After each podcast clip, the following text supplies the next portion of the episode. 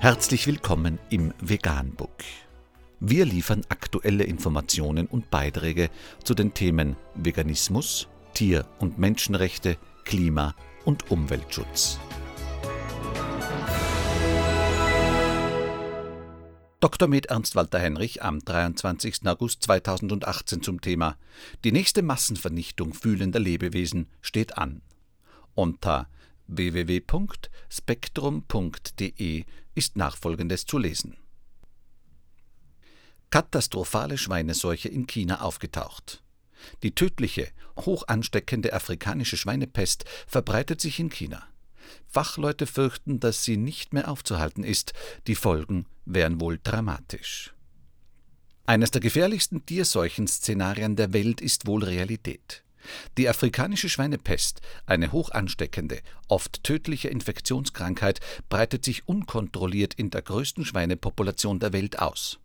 Bereits drei Ausbrüche an mehreren hundert Kilometer voneinander entfernten Orten im Nordosten Chinas meldete das chinesische Landwirtschaftsministerium seit dem 1. August. Die Krankheit ist für Menschen harmlos, aber für Schweine sehr tödlich und sie verbreitet sich leicht weiter.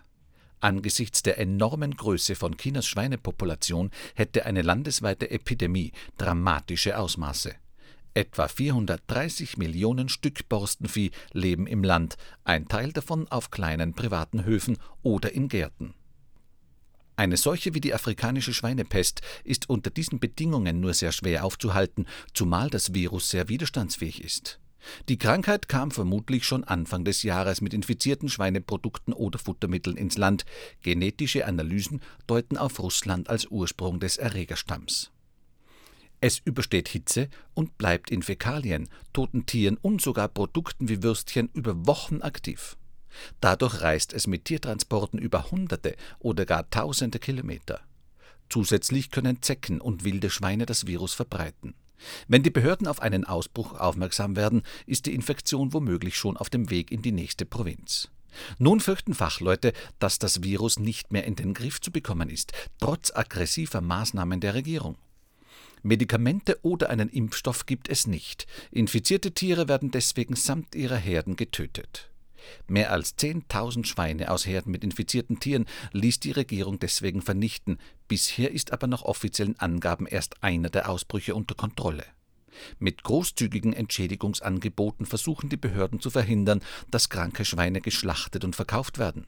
Doch man wisse nicht, ob man mit diesem Ansatz auch kleine Betriebe oder gar Kleinbauern erreicht, geben Fachleute der Ernährungs- und Landwirtschaftsorganisation der Vereinten Nationen zu bedenken.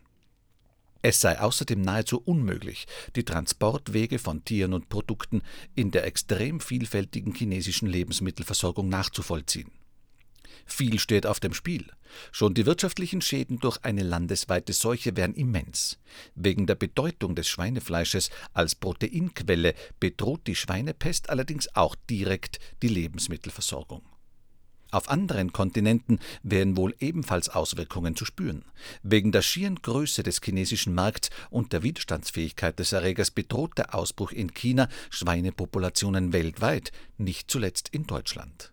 Zudem besteht die Gefahr, dass die Krankheit in China endemisch wird und die Krise damit chronisch. Vegan, die gesündeste Ernährung und ihre Auswirkungen auf Klima und Umwelt, Tier- und Menschenrechte. Mehr unter www.provegan.info